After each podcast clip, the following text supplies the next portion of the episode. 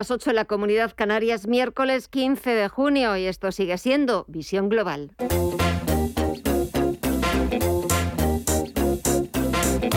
Esto es Visión Global con Gema González.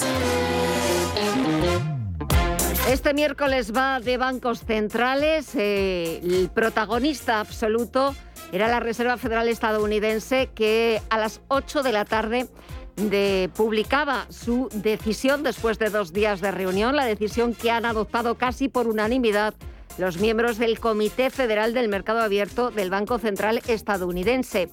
Un protagonismo que le ha robado durante unas horas el Banco Central Europeo en esa reunión con carácter de urgencia, con carácter de urgencia que mantenía esta mañana para intentar salir al rescate e intentar ver de qué manera podía solucionar las primas de riesgo y sobre todo cómo las periféricas, la de España y la de Italia en especial, estaban repuntando.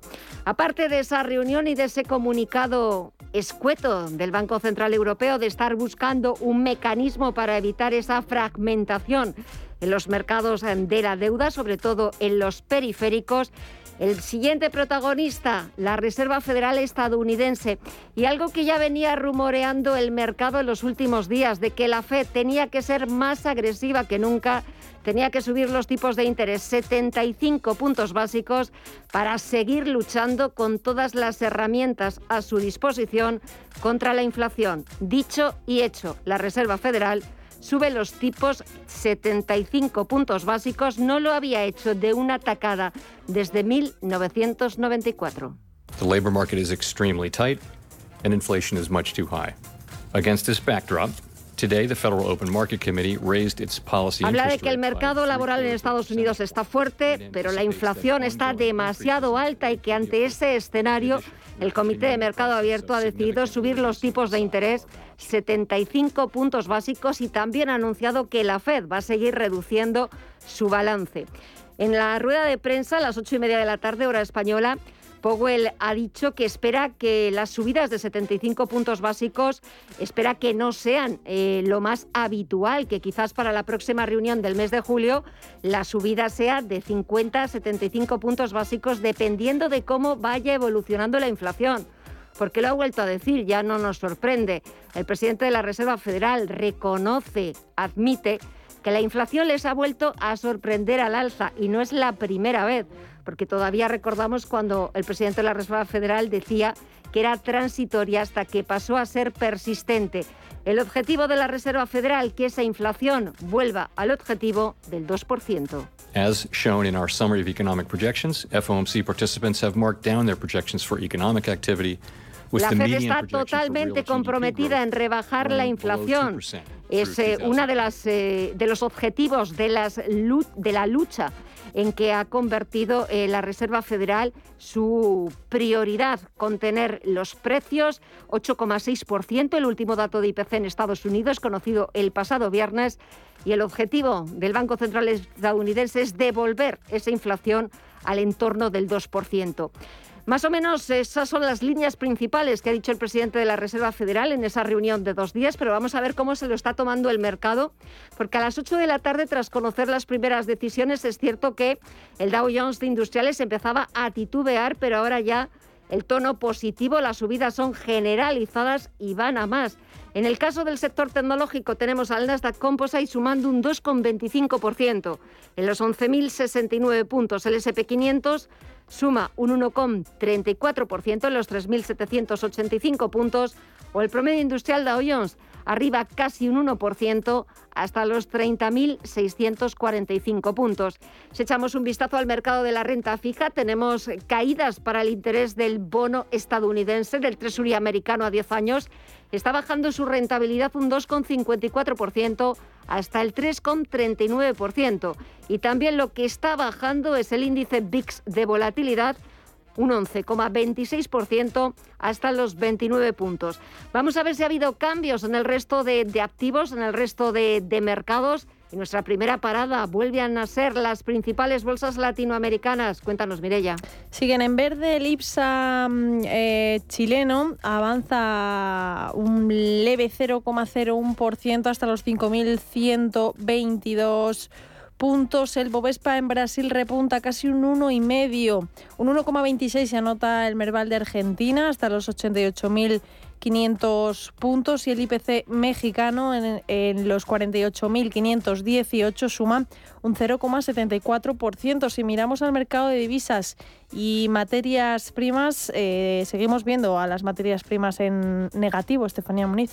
Así es, porque el petróleo continúa bajando. El barril de Brent lo vemos ceder un 1,35% en los 119 dólares y el West Texas de referencia en Estados Unidos está bajando dos, un 2% en los 116 dólares el barril.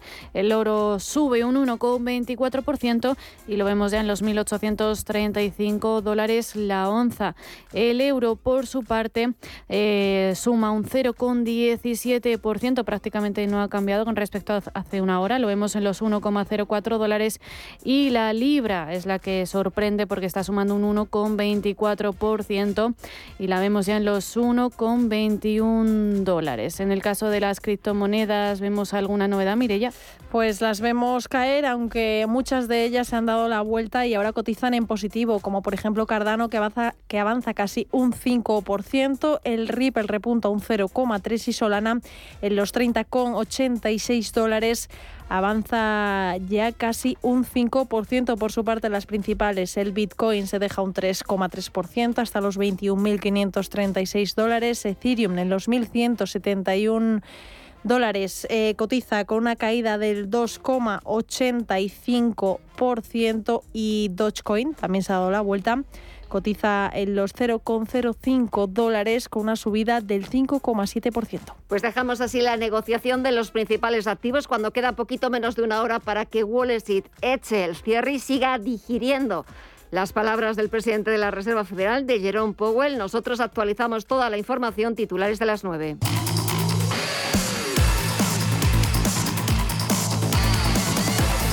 La vicepresidenta para la Transición Ecológica, Teresa Rivera, asegura que por ahora todo parece indicar que la bonificación al combustible se prorrogará hasta el 30 de septiembre en los términos actuales. De forma que la ayuda de 20 céntimos por litro seguirá siendo generalizada para todos los consumidores. El equipo económico del Gobierno lleva tiempo trabajando en cómo y hasta qué punto se puede focalizar esa bonificación en los colectivos más vulnerables, pero si no se consigue encontrar una fórmula para llevarlo a cabo, se mantendrá como está para todos los consumidores. Sobre la bajada de la factura de la luz, la ministra recuerda que sin, que sin el tope al precio del gas nos habría costado 75 euros más el megavatio hora. Lo más importante es, uno, se ha producido una reducción con respecto a lo que hubiera sido la factura ayer en ausencia de esta medida, una reducción que creo que no es despreciable.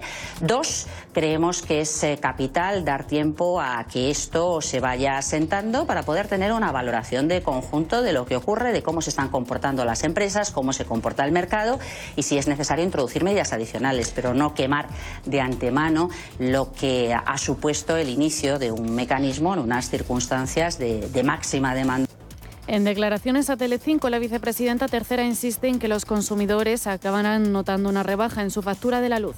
No se trata de que los eh, consumidores ibéricos piensen eh, qué mala suerte tenemos. Yo creo que las circunstancias son extraordinariamente complicadas, todo el mundo lo entiende y creo que deben saber que este Gobierno está comprometido con hacer el máximo esfuerzo, siempre respetando las normas europeas, respetando el libre mercado, el funcionamiento y el orden constitucional que tenemos, pero al mismo tiempo buscando las eh, herramientas que sean más eficaces para proteger al consumidor. Así que sí, verán una reducción en su factura. Pues el precio de la luz sube este jueves un 3,15% hasta los 170,81 euros el megavatio hora. Se dispara más de un 15%, incluyendo la compensación a las centrales de gas, hasta los 259 euros el megavatio hora. El precio máximo se registrará entre las 10 y las 11 de la noche con 210,44 euros, mientras que el mínimo de 150 euros se dará entre las 3 y las 4 de la tarde. Por otro lado, el Gobierno confirma que las ayudas del Plan MOVES 3 se ampliarán en en 235 millones de euros tras agotarse prácticamente en todas las comunidades el presupuesto destinado a la infraestructura de recarga del coche eléctrico. Un anuncio que ha realizado el presidente Pedro Sánchez en el acto de constitución del Grupo de Trabajo Infraestructuras de Recarga del Vehículo Eléctrico que ha tenido lugar en la Feria Genera 2022 en IFEMA Madrid y que incluye a todos los actores relacionados con este sector, entre ellos administraciones públicas, el sector de la automoción y representantes de la sociedad civil. La automoción representa alrededor del 8% del PIB. Su cadena de valor emplea el 9% de la población activa española, es decir, estamos hablando de 2 millones de puestos de trabajo.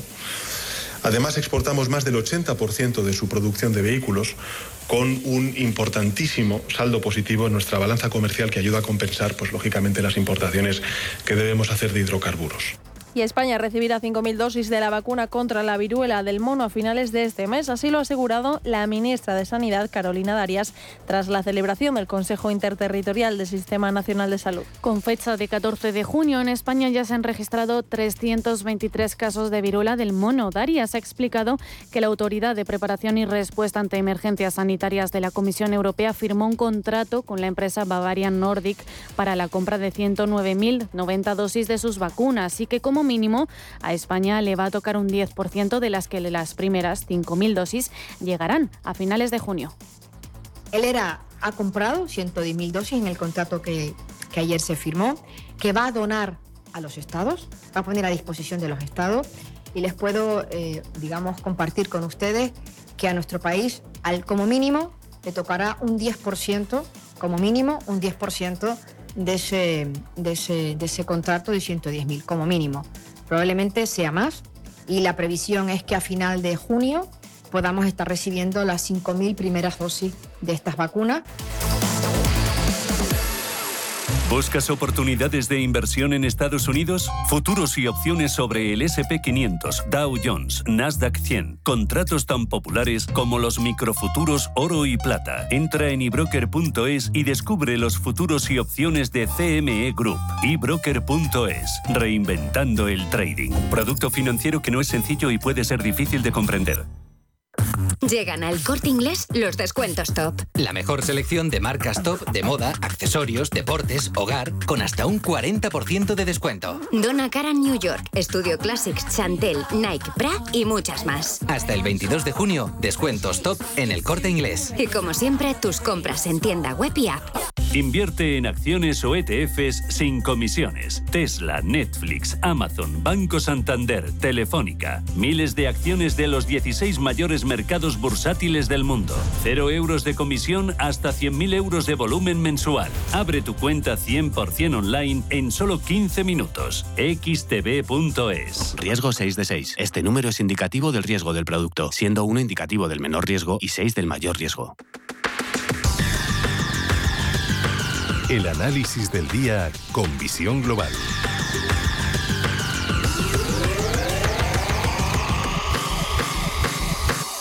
Y saludamos a Roberto Moro de Acta Negocios. Roberto, muy buenas noches. Hola, buenas noches, ¿qué tal? Bien, y especialmente buenas sobre todo porque hoy los bancos centrales han sido los protagonistas, lo vienen siendo en las últimas semanas, cuando no es por algo que hacen, es porque no lo hacen pero hoy por la mañana Banco Central Europeo y ahora por la tarde la Reserva Federal y sobre todo Wall Street lo que quería oír ha sido como música para sus oídos. Sí, eh, de la misma manera que podía haber sido al contrario con, con, con, el, eh, eh, con lo mismo sobre la mesa, es decir, ¿Por qué el hecho de subir 75 puntos básicos lo ha interpretado bien el, mercado? No, lo sé.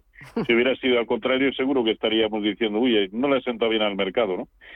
yo creo que es que simplemente tocaba eh, un rebote, estábamos en, eh, en niveles importantes de sobreventa en el corto plazo y aún así tenemos que ver que tanto el SP500 como el Nasdaq 100 como el propio Dow Jones están por debajo de los mínimos en precios de cierre eh, los que teníamos a mediados de, mayo, ¿no? Y siguen por debajo, por lo tanto, eh, rebote, ni siquiera cabe, calificarlo aún como el rebote del gato muerto, habitualmente son, eh, son bastante más, o es bastante más consistente, aunque solo se produzca en una jornada.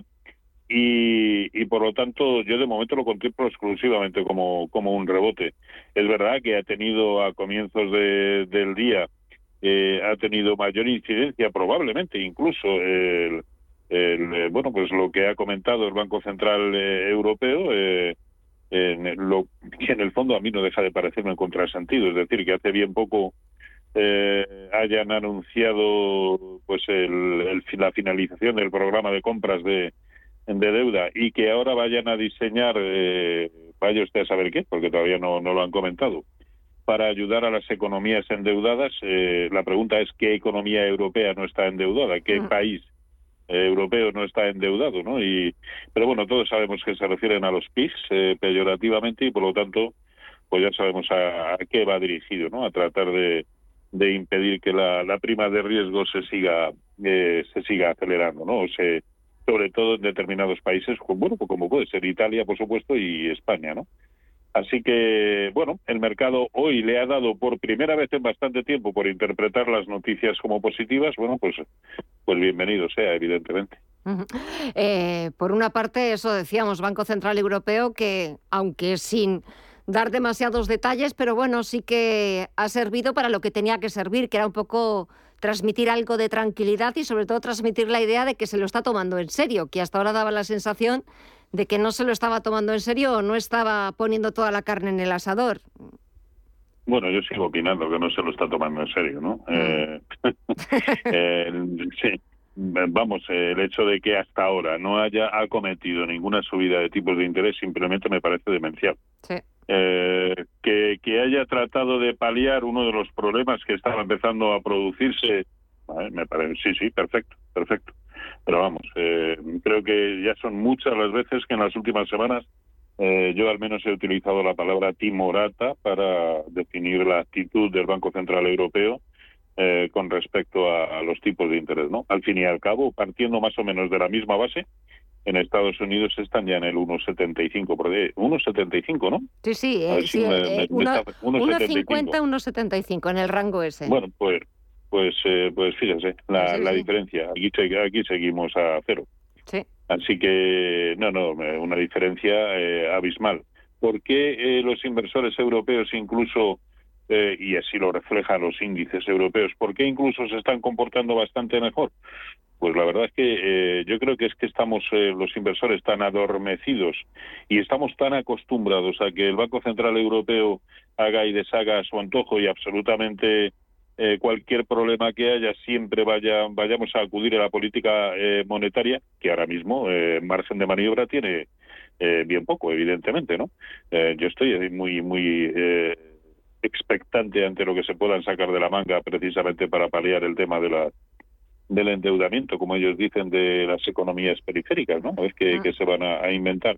Pero sí es verdad que, que el inversor europeo, eh, incluidos las manos fuertes, porque si no el mercado estaría actuando de otra manera, estamos tan acostumbrados a vivir en, un, en una economía de monopolio que cuando comprendamos que su margen de maniobra es prácticamente cero, Creo que lo peor, desde luego, está, está por venir. Para mí es evidente que estamos en un escenario bajista, mucho más acusado que en los índices americanos, pero eh, precisamente porque creo que el escenario va a ser de continuidad bajista, me parece que no hay otro remedio que también Europa acabe eh, haciendo lo mismo, ¿no? Pero bueno, bienvenido sea. Hoy los bancos muy bien, el sector bancario europeo, el rebote del bono, como no podía ser de otra manera, espectacular. Eh, bueno, espectacular. Eh, eh, ha subido bastante. Bien, bienvenido sea. Sí, de momento eh, a ver lo que a ver lo que nos dura. ¿Cómo ves? ¿Cómo ves a la bolsa española? Hablabas antes de, los bancos, del sector financiero. Hoy no ha tenido tanta suerte Repsol, ha vuelto a perder los 15 euros por acción. Eh, ¿Cómo ves los bancos? ¿Cómo ves Repsol? ¿Y cómo ves a la bolsa española y las bolsas europeas, sobre todo el DAXetra? A ver, eh, el IBEX muy pendiente de los precios de cierre de ayer. Eh, de perder la zona de 8.070, eh, 8.060, que fue más o menos el precio de cierre de ayer, pues yo creo que sí se abre un camino muy bajista. No, no tanto para mm, porque el IBEX 35 tenga un aspecto horroroso, porque aún eh, tendría que perder el 0,618% de Fibonacci de lo que fue toda la subida eh, desde principios de, marzo y eso es la zona de 7.890, sino porque eh, la pérdida de este nivel del precio de cierre de ayer muy probablemente vendría aparejada o, o conllevaría que el DAX pierda también en precios de cierre. Por eso es tan importante el precio de cierre de ayer del DAX. ¿Por qué? Porque es el 0,618% también de toda la subida desde marzo. Conclusión, por debajo solo tendría el origen del movimiento en 12.480. Así que muy atentos a los eh, 13.280 que fueron el precio de cierre de ayer. Pero eh, pensemos que ayer el Eurostox en precios de cierre, y aunque fuera por poco, pero ya cerró por debajo de los mínimos de todo el año. ¿eh? Lo mismo que sucedió con el CAC 40, es decir, eh, mucho ojito, vamos a ver hasta dónde nos puede llevar este rebote, sobre todo si tiene continuidad, eh, pero muy, muy, muy pendientes de los precios de cierre de ayer, porque por debajo sí que se abre ya también para Europa un escenario bastante correctivo. En el caso de, del IBEX 35, eh, Repsol no ha sido capaz, evidentemente, de sustraerse al movimiento que está protagonizando hoy el, el crudo, pero también cabe decir que en la medida en que permanezca por encima de la zona eh, de 14.75, 14.80, yo creo que incluso en el corto plazo no está haciendo otra cosa más que buscar algún Fibonacci de lo que fue el último impulso que nació en 13.25. Por lo tanto, que para el corto plazo ha dejado de tener ese aspecto alcista que tenía, indudablemente, pero eh, mientras el crudo, el West Texas aguante por encima de 115, yo creo que quienes están dentro deben, deberían permanecer y, bueno, eh, evidentemente para tomar posiciones nuevas, pues probablemente hay que esperar a que nos dé alguna señal de giro, ¿no? Aunque hoy ya digo, el precio del crudo ha tocado exactamente eh, la zona de 115 en los mínimos intradiarios y ya lo tenemos en 117, ¿no? Ahora mismo. Eh, por lo tanto, ¿qué es lo que ha hecho? Rebotar donde tenía que hacerlo. Probablemente mañana, si todo continúa igual, pues el Repsol pueda tener una evolución eh, bastante más favorable de la que ha tenido hoy. Y la banca, bueno, saliendo, digamos, de, de en algunos casos de eh, de soportazos coherentes con el que hemos mencionado en el IBEX, eh, pues eh, Santander y BBVA sobre todo saliendo de soportazos, ¿no? 4.15 para BBVA, ahí es donde ayer rebotó con, eh, con violencia, hoy mucho más, y Santander 2.50 también rebotando muy bien. Pero eso no elimina en absoluto la sensación de, de que hoy por hoy aún debemos seguir mucho más pendientes de soportes que de resistencia. ¿Por qué? Porque además resistencias tenemos todas. Sí. Eso es verdad. Pues eh, me quedo vaya con... Tapa, vaya Dime. tapa ha quedado, ¿eh? No, no, no, yo maravillosa, yo me quedo aquí escuchándote y vamos, eh, admirándome de, de, lo, de lo que sabéis y de, y de, y de tantos años de, de experiencia y de... y- Eso sí, años, ¿verdad? años, años un puñado. años un puñado. pero de experiencia. ¿Eh? Años de experiencia, que son los mejores. Roberto Moro, de Acta Negocios, eh, que te echo de menos, que nos vemos la, próxima semana, volvemos a, a echar un vistazo a los mercados, a ver cómo les va eh, de aquí a la próxima semana, a ver qué hemos solucionado. Que pases muy buena semana y hasta la próxima. Un fuerte abrazo. Igualmente, cuídense todos. Un abrazo.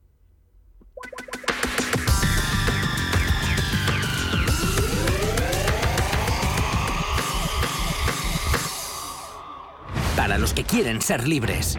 Para los que lo quieren todo y lo quieren ya. Para los que son unos campeones. O para los que creen que esto es cuestión de magia. Para todos, Bitumi presenta Quick Will Rock You, el musical producido por la banda Queen que está arrasando en Madrid en el Gran Teatro CaixaBank Príncipe Pío. Entradas en laestacion.com. La Hora de Miguel Ángel es un programa dedicado a la salud y la prevención de enfermedades. Con un lenguaje claro y sencillo, te explica cómo llevar una vida saludable. Todas las noches a la una y media de la madrugada en Radio Intereconomía. Si estás pensando en comprar una casa, entra en cuchabank.es y accede a nuestra oferta hipotecaria. Cuchabank, el banco de tu Visión global.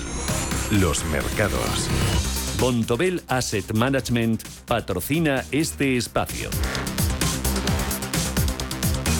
Y de vuelta a las principales bolsas europeas, el IBEX 35 se ha acercado este miércoles a los 8.200 puntos, tras la intervención del Banco Central Europeo en el mercado de deuda, que Mireya ha sido la sorpresa de la jornada hasta que ha venido la Reserva Federal, claro. Sí, parece que los inversores han agradecido ese respaldo de Christine Lagarde, porque el IBEX ha respondido con subidas del 1,34% hasta los 8.174 puntos. La intermediación del BCE ha relajado los ánimos en el mercado de deuda y ha despejado el camino para las subidas en las cotizaciones de Santander, que ha sumado un 2,57%. Sabadell ha repuntado un 2,4%, CaixaBank un 1,59% y BBVA un 1,6%. También el guiño del BCE hacia los mercados periféricos ha facilitado los avances en uno de los sectores más sensibles a las subidas en los intereses de la deuda, las utilities. Las acciones de Naturgy han aumentado un 2,84% y Endesa más de un 2%. Por su parte, Farmamar ha rebotado un 4,38% tras el desplome del 10% del martes y ha sido la mejor.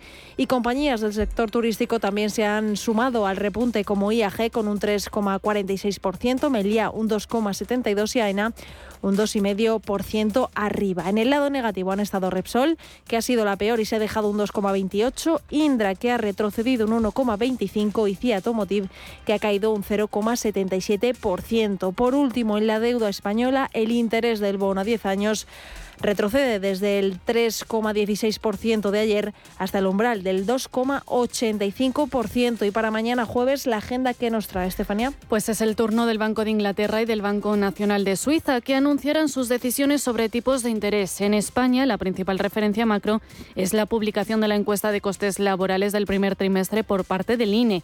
En el plano empresarial, Telefónica abona dividendo de 0,14 euros por acción e IAG, Melia y Audax Renovables celebrarán sus respectivas juntas de accionistas. En Estados Unidos, los inversores estarán pendientes de las cifras de viviendas iniciadas y la encuesta de la Fed de Filadelfia. Bontobel Asset Management ha patrocinado este espacio. Bontobel Asset Management. Calidad suiza con el objetivo de obtener rendimientos superiores a largo plazo. En Bontobel Asset Management siempre estamos a la vanguardia de las inversiones activas en bonos y acciones. Para más información, entre en nuestra página web bontobel.com barra am. Bontobel Asset Management, su especialista global en fondos de inversión.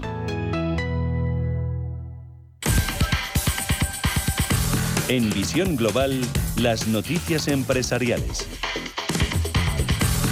BBVA cierra la compra de Tree Inversiones Inmobiliarias a Merlin Properties. BBVA ha pagado 1.987 millones de euros por el 100% de las acciones de Tree Inversiones Inmobiliarias titular de los inmuebles 659 sucursales y tres edificios singulares en una operación que tendrá un consumo inicial de menos 7 puntos básicos de capital y que generará un impacto neto inicial en la cuenta de resultados de aproximadamente menos 200 millones de euros en el segundo trimestre. Estos impactos se verán más que compensados por los ahorros acumulados esperados tras la ejecución de esta transacción. Por otro lado, Ford retira del mercado más de 2,9 millones de vehículos por riesgo de accidentes. La Administración Nacional de Seguridad del Tráfico en las carreteras de Estados Unidos ha señalado que el buje que conecta el cable, el cable de la palanca de cambios a la transmisión puede degradarse o desprenderse. El organismo perteneciente al Departamento de Transporte ha tenido conocimiento de cuatro partes médicos presentados por conductores que han resultado lesionados a raíz de este problema y otras seis reclamaciones más presentadas por daños a la propiedad. Por su parte, los distribuidores han comunicado que reemplazarán el buje y agregarán una tapa protectora y los propietarios que dispongan de alguno de los vehículos incluidos en la lista de afectados serán notificados por carta a partir del 27 de junio. IAG reemplazará 140 aviones en cinco años para conseguir operaciones más eficientes. En los próximos cinco años, el holding aeronáutico reemplazará más de 140 aviones por otros que son hasta un 40% más eficientes en el consumo de combustible. Una de las palancas para este cambio es el pedido realizado a Boeing de 50 unidades del B737 más 100 opciones para operaciones de corto radio. La compañía que lidera Luis Gallego ha comprometido 865 millones de euros entre compras e inversiones para el desarrollo del SAF. En IAG ven factible que el 60% de su consumo de combustible sea sostenible en 2050. Por otro lado, la Liga adjudica a Mediapro el partido en abierto de primera por tres temporadas. Después de que ayer concluyera la tercera ronda para la comercialización de estos derechos, que en las dos primeras se había quedado vacante. La adjudicación es provisional hasta la firma del contrato. Al igual que lo sucedido en las últimas temporadas, este paquete excluye a los equipos que jueguen competiciones europeas y a los que tienen mayor tirón televisivo. Tras la adjudicación a Telefónica y Dazón del grueso de los derechos por 4.950 millones en cinco años, la Liga ha tenido más dificultades para vender el resto de sus paquetes, como los de los partidos en abierto o el destinado al canal Oreca. Y por último, el tenista Carlos Alcaraz se convierte en embajador de la marca El Pozo. El joven murciano, valor emergente del tenis nacional e internacional, se ha convertido en la imagen mundial del Pozo Alimentación en virtud de un acuerdo de colaboración que se ha firmado para las tres próximas temporadas, prorrogable por otras tres. El Pozo Alimentación se une a Carlos Alcaraz porque encarna valores como talento, esfuerzo, humildad, integridad y juego limpio, completamente coincidentes con la filosofía empresarial de la compañía de alimentación con 68 años de historia.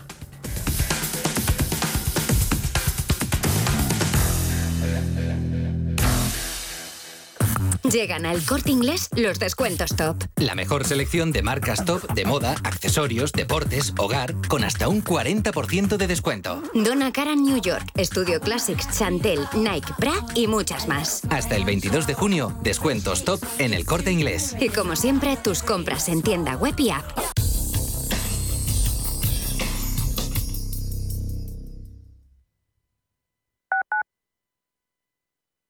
Radio Intereconomía. Eres lo que escuchas.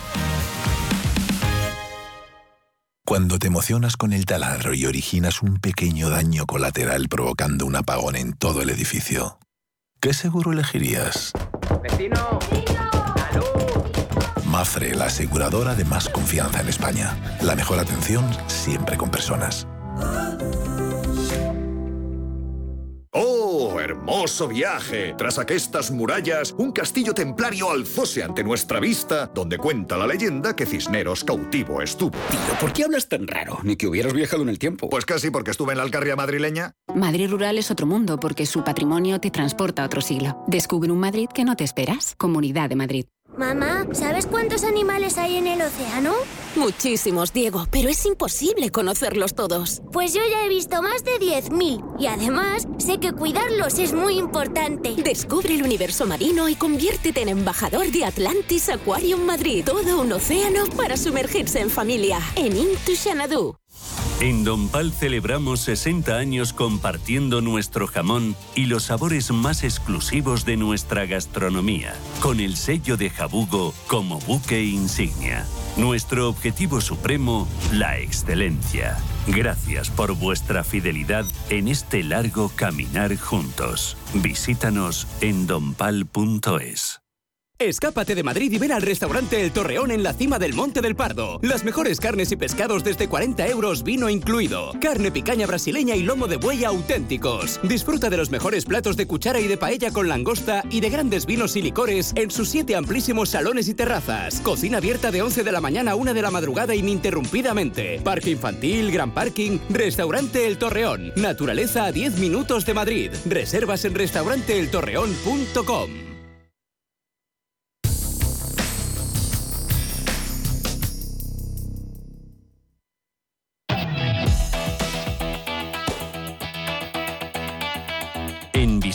Global, After Work.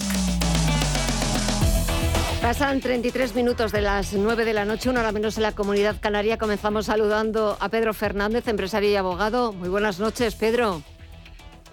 Gema, buenas noches. ¿Qué tal estás?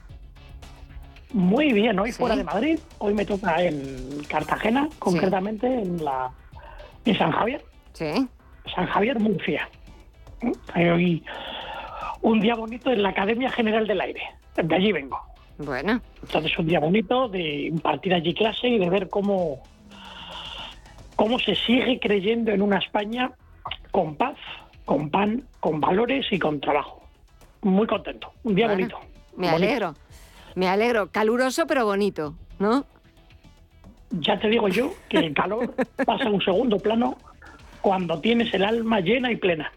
Bueno, qué poético nos ha salido, pero me alegro que estés contento, que estés feliz. Miguel Villarejo, periodista económico, muy buenas noches de nuevo. Hola, muy buenas noches.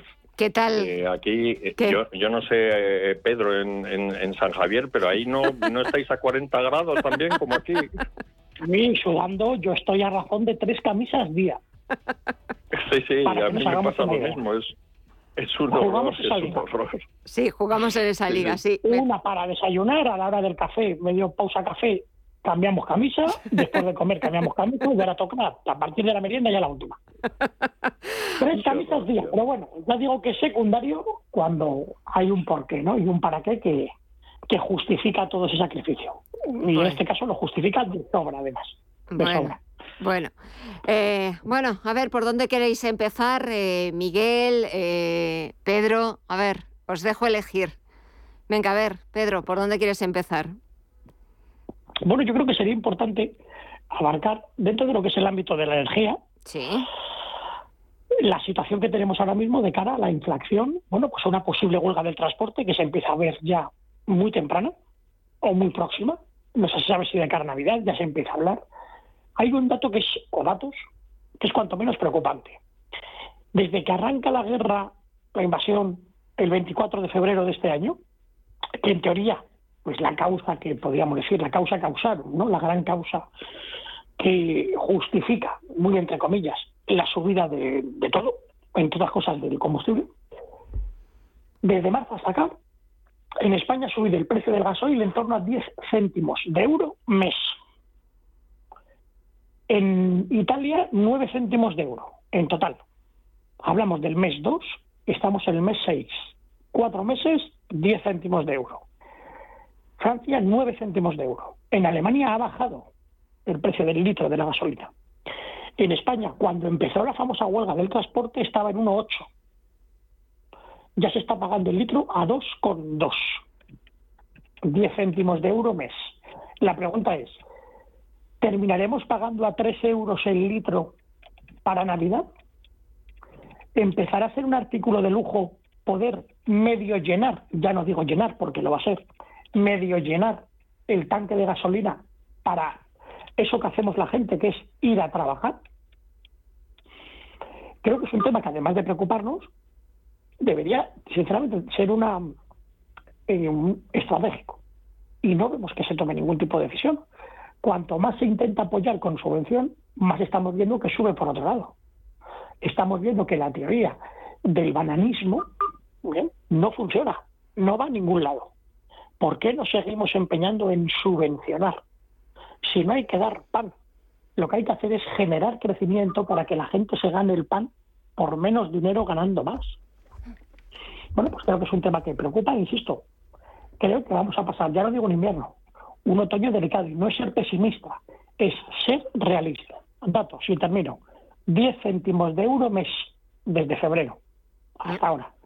Alemania desciende, Francia solo 9 céntimos, Italia solo 8 céntimos. En España, 40 céntimos de euro, casi medio euro en cuatro meses.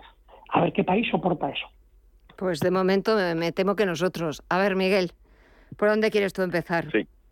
No, el, no la- el análisis de, de Pedro, hombre, tiene cierto sentido. La, el- de- la gasolina está más o menos al mismo nivel en, en todos los países que, ha mencionado. O sea, España no tiene el, el litro de gasolina eh, más caro, um, lo tiene algo más caro que, que Francia, mm, algo más caro que Alemania. Pero la, la clave efectivamente es por qué ha subido tanto en España y no ha subido en esos países. Primero porque en esos países era más cara antes que, que en España. Y luego porque España no puede permitirse los, los, los ajustes fiscales que se permiten en esos otros países por- porque no tiene una situación saneada en sus cuentas. Entonces, mm, lamentablemente, nos pasa siempre que estalla una crisis. Eh, nos pasamos durante la, la- la expansión, durante la parte expansiva del ciclo, eh, nos gastamos lo que tenemos y lo que no tenemos y cuando llega la recesión, esto cuando llega la fase recesiva, pues sencillamente no tenemos para no tenemos colchón, a diferencia de los países que están bien administrados, como sobre todo como Alemania, porque Francia es, es otra historia. Francia tiene una presión fiscal brutal. Eh, en el que, que, ojalá no en, eso desde luego no no hay no hay que imitar a, a, los franceses. Pero sí es verdad esto lo que pone en evidencia es que nos administramos mal que en, este país no ha calado la, ortodoxia eh, fiscal y la ortodoxia contable y entonces nos parece normal cerrar un ejercicio tras otro con, con déficit bueno, pues el resultado es, es, que no tenemos, nos hemos quedado sin margen de maniobra. Y esto me permite enlazar con la, la otra noticia del día, que es el, el, lo que está pasando en los bancos centrales. Evidentemente se trata de, de, una acción coordinada. Esto el Banco Central Europeo y, y la Reserva Federal han, han, decidido esto anunciar subidas de tipos. En el caso de la Reserva Federal lo está haciendo con mucha más energía y mucha más rapidez. Y el problema del BCE es que no tiene la capacidad. O sea, el, eh, Jerome Powell no solo ha, anuncia, ha anunciado una subida de 0,75 puntos básicos, vamos, puntos con de, de, los tipos, sino que además va a seguir contrayendo el balance de la Fed y, y la bolsa está subiendo y, uh -huh. la, y, los bonos, la rentabilidad que piden ha, ha, caído. ¿Y aquí cuál es el escenario? Bueno, pues el Banco Central Europeo esto tiene que aprobar una, una subida de 0,25, un cuartillo, eh, que, que, no va a servir de nada. O sea, la, con la inflación en el 8 y pico, en, casi en el 9%, mmm, eh, seguimos con los tipos en terreno negativo, muy negativo. O sea, si, si antes se decía que para anclar las la inflación en el 2% había que subir los tipos al 4%, ahora tendríamos que subir los tipos al 10 o al 11%. Claro, eso ni se contempla. ¿Y por qué ni, ni, ni se contempla?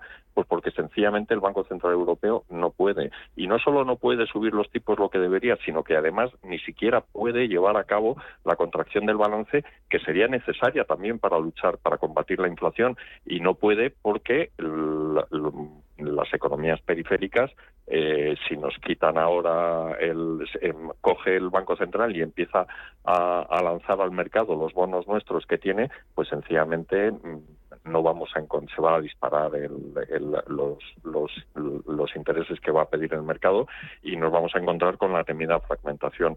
O sea que el panorama es un, la verdad es que no es muy, no, no. muy muy favorable a pesar de que las bolsas están subiendo, sí, pero sí. pero porque la Fed está haciendo lo que se supone que se tiene que hacer en el en el momento cíclico cíclico en que está la economía, pero lo que está haciendo el BCE es aprobar un nuevo mecanismo de compra, sí, eh, cuando lo que tendría que estar es contrayendo su balance.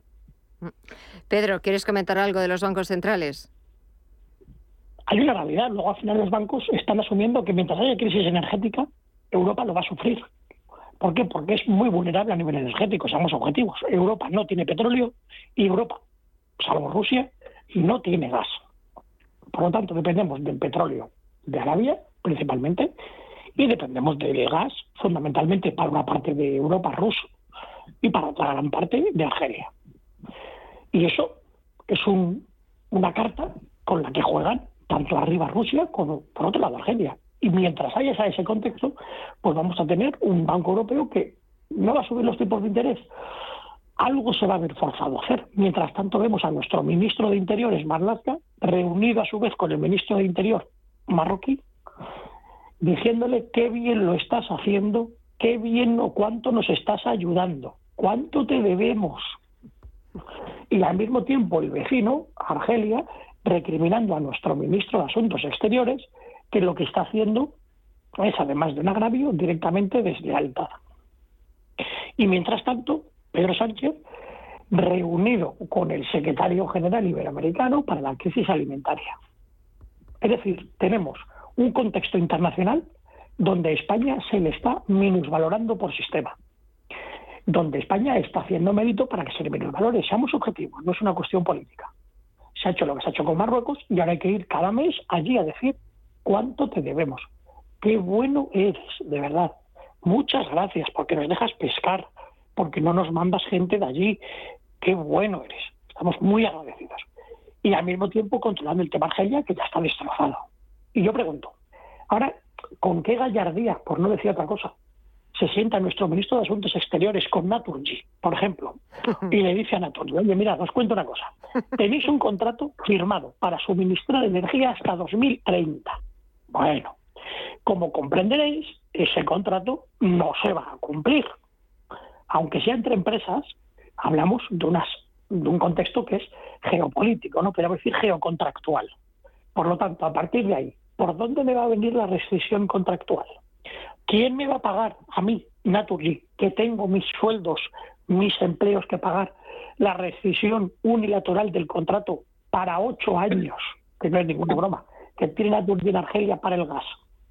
¿Eso cómo lo cerramos? Ahí detrás hay sueldos, y muchos sueldos. Eso me importa. Y mientras tanto, cuidado que no tenemos para comer, me reúno con el secretario general de, de Alimentación iberoamericano. Sinceramente, es que no hay rumbo. Somos objetivos, no hay rumbo. Y sin rumbo nunca se llega a buen puerto. Miguel. Sí, bueno, decía Pedro que, que Europa no tiene petróleo ni gas, eh, em, eh, pero em, olvidamos o, o- o no queremos no queremos ver que Estados Unidos hasta hace también muy poco tenía una balanza energética deficitaria. ¿Y cuál ha sido la diferencia? Pues que en Estados Unidos no han dudado en recurrir al fracking y ahora mismo nos están vendiendo mm, gas y nos están y, y es- y- nos está vendiendo petróleo estadounidense y tiene está exportando, tiene un superávit en su balanza energética. Todas estas cosas que, que contaba Pedro, pues tiene razón. O sea, evidentemente España mm, carece de la menor relevancia en el ámbito internacional. Hombre, desde la batalla de Rocrua más o menos hemos ido perdiendo y, y actualmente estamos estamos en una situación esto bastante mm, no ya de segunda línea, sino de tercera y cuarta. Y gracias a nuestra pertenencia a la, a la Unión Europea, pues algo hemos podido algo hemos podido mejorar. Pero mm, uno de los problemas es que al, actuar a través de Europa también asumimos su ideario en un montón de frentes y yo creo que en, en el frente ecológico nos estamos equivocando los europeos, nos estamos equivocando al renunciar al fracking, nos estamos equivocando al renunciar a la energía nuclear y nos estamos equivocando al tratar de hacer una transición ecológica eh, mm, demasiado demasiado rápida. Y, y hoy, vamos, una de las razones por las que explicaban que el precio del gas, en realidad, el precio de la electricidad todavía ha subido hoy a pesar de, del, de, de que ha entrado en vigor el tope negociado con la, con la Unión Europea, decían, bueno, una de las explicaciones es que no hay viento y al no haber viento no podemos generar en esto eh, suficiente energía, no podemos meter suficiente energía eólica en, eh, en el sistema. Bueno, esto me recuerda un poco lo que pasaba durante el franquismo, ¿no? que cuando había sequía, como nuestra única fuente de generación eléctrica eran las, las presas, no, mm, eh, pues había apagones. Entonces, mm, Europa corre el riesgo de encontrarse en una situación igualmente mm, humillante o pagar, utilizar gran parte de su riqueza. Somos un continente, por fortuna, muy rico para pagar la energía. Esta mañana oía a una pobre mujer en la radio que decía que, que ella tiene un, es viuda y tiene una pensión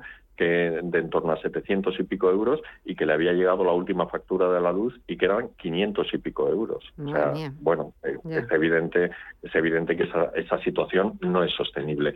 Y tiene mucho que ver la guerra de, de Ucrania, pero tiene también Pero mucho no que todo. ver esa, esa obsesión por, por, por, por ser más verdes que nadie. Eh, la guerra de Ucrania, por, pues, por supuesto, yo creo que todo el mundo está de acuerdo en que eh, ha venido a, acelerar una, una mala situación, pero no todo es culpa ni de, ni de Vladimir Putin.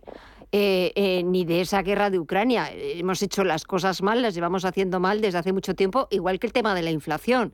El tema de la inflación empezaron diciendo que era algo pasajero, que era algo puntual, el repunte de los carburantes. La inflación ha dejado de ser pasajera para ser persistente, para ser estructural y para ser el verdadero quebradero de cabeza, no solo de los bancos centrales, sino también de los, de los principales gobiernos. Estamos viendo como los datos en Estados Unidos 8,6, aquí en España casi cerca a los dos dígitos, en Alemania también en máximos de los últimos años. Pedro. Bueno, pues entonces dejemos de echar la culpa a quien puede tener, no sé si culpa, pero objetivemos la situación. No podemos estereotipar la posible solución de un contexto. España ya en la aprobación de la última estrategia de seguridad nacional, con fecha de 28 de diciembre del año pasado, ya se establece la energía como riesgo. Concretamente se habla, España es energéticamente vulnerable. Y no olvidemos que la guerra empieza el 24 de febrero. Mm. Y las estrategias de seguridad nacional se establecen para cinco años. Por lo tanto, el mismo Moncloa, antes, mucho antes de la guerra, dos meses antes, ya asume una realidad escrita. España es vulnerable, energéticamente vulnerable. Tenemos que asumirlo. Cuando un país es energéticamente vulnerable, es vulnerable a todo. ¿Por qué? Porque de la energía depende todo, depende de tus industrias, depende que la gente se mueve, se mueva, entre, salga, vaya a trabajar, vuelva, encienda la luz, es decir, haga vida. Si no hay eso, entonces ya no hay una, una nación vitalizada ni dinámica sino más que dinámica, dinamizada, es decir, sin esa potencia básica. Por lo tanto, si sabemos que tenemos ese riesgo innato, lo comentaba muy, muy bien Miguel, ¿por qué no apostamos por una soberanía energética? Si España sabemos, como sabemos, que tenemos cerca de 2 billones, con B de brutal, 2 billones de metros cúbicos de gas en nuestro subsuelo. Hagamos por ver si es factible esa extracción puede ser viable. Intentémoslo. Por ejemplo, comentaba Miguel con mucha cierta, energías nucleares. ¿Somos conscientes que en España a partir de 2030 se van a acercar, se van a cerrar cuatro, si no cinco centrales nucleares? ¿De dónde vamos a sacar la energía? ¿Del viento?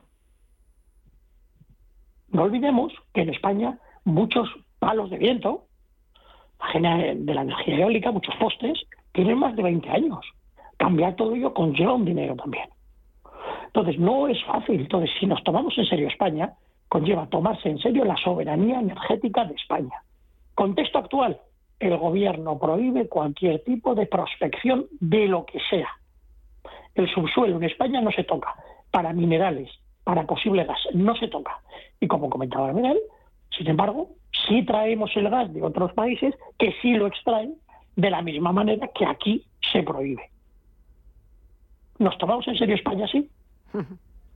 ¿O nos toman el pelo? Miguel. No, completamente de acuerdo y, em, somos parece que no, no somos conscientes de que de que, que la, civilización no se sostiene sola, ¿no? Que es, una de las denuncias que hacía Ortega y Gasset en, la rebelión de las masas. Decía, la diferencia entre la civilización y la naturaleza es que la civilización no se sujeta sola.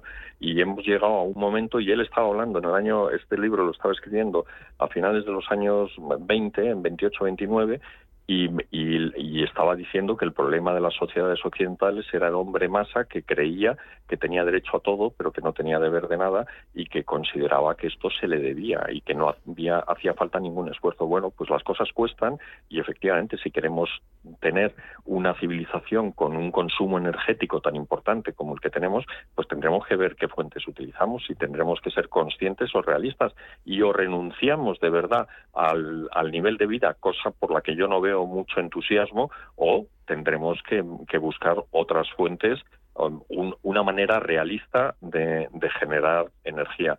Y luego otro tema, o sea, la inflación efectivamente, les, como tú decías, Gema, le echamos la culpa a Putin y es verdad que el desencadenante de este último brote eh, ha sido mm, ha sido la guerra de Ucrania, evidentemente. Pero antes ya habíamos tenido problemas de inflación. ¿Por qué? Pues porque la gente había salido de la, de la, de la reclusión de la pandemia con unas ganas de comerse el mundo tremendos y entonces eso había provocado una presión sobre, sobre, lo, sobre todo sobre los, los, los, servicios que había hecho que los precios subieran y luego teníamos los problemas en la cadena logística. Pero más allá de todo esto, eh, tenemos un problema de que durante todos estos años los bancos centrales han estado creando billetes de la nada y y durante muchísimo tiempo pensábamos que eso no iba a tener ningún coste y que cuando llegara el momento los bancos centrales iban a poder retirar esa, esos billetes nuevos sin ningún tipo de problema. Bueno, pues resulta que, que cuando Jerome Powell lo intentó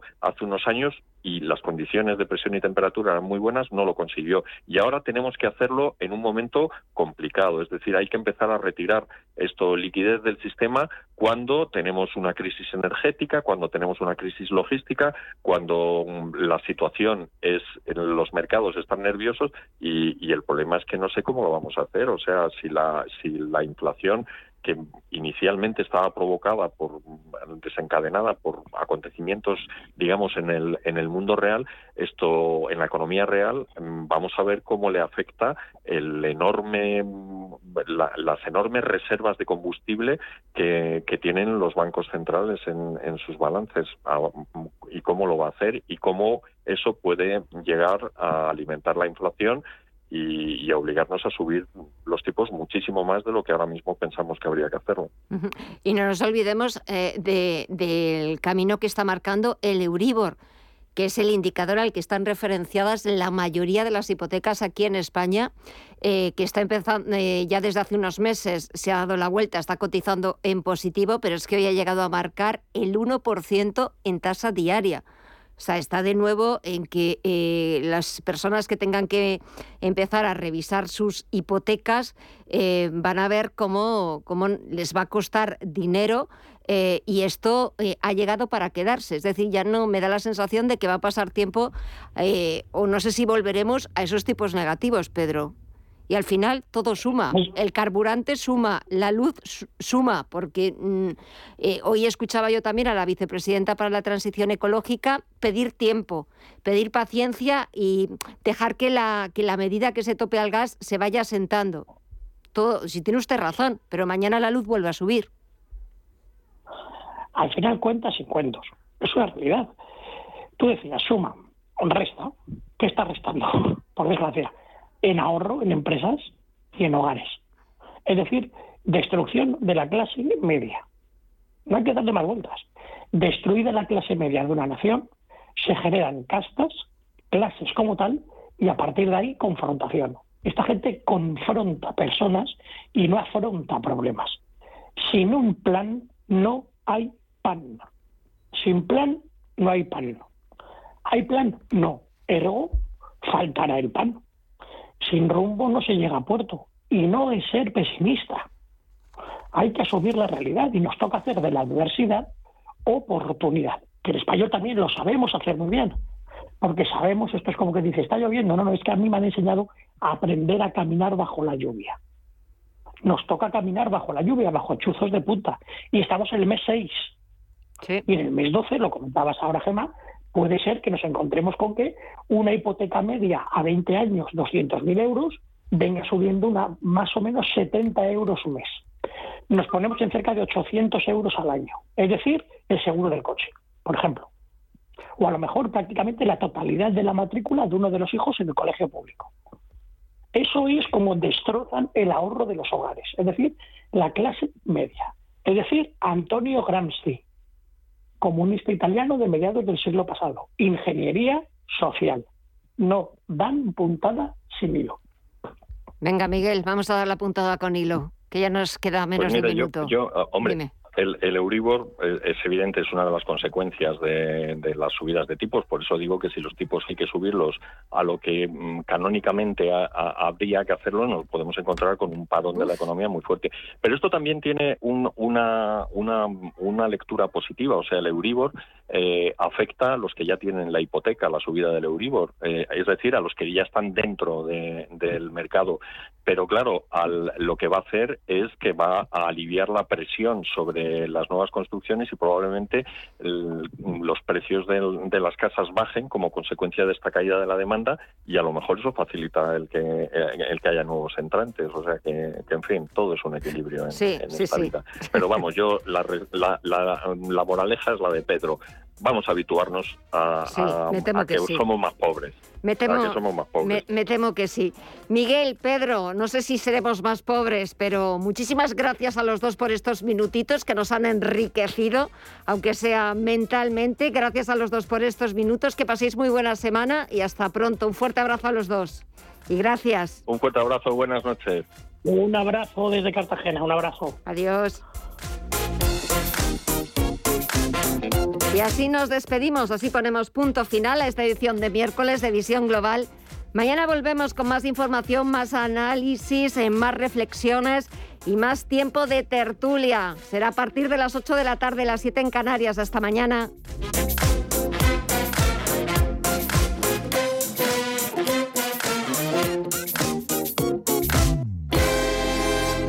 Ven, métete debajo de mi paraguas.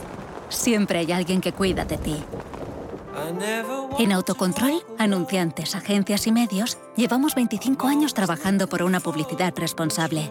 Campaña financiada por el Programa de Consumidores 2014-2020 de la Unión Europea. ¿Tu hipoteca está contaminada por el IRPH?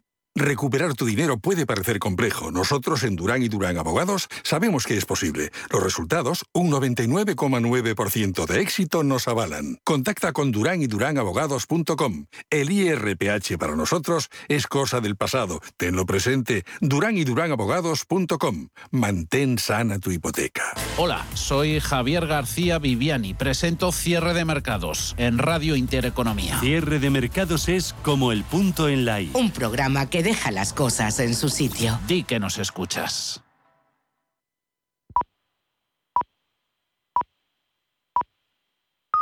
Son las 10 de la noche.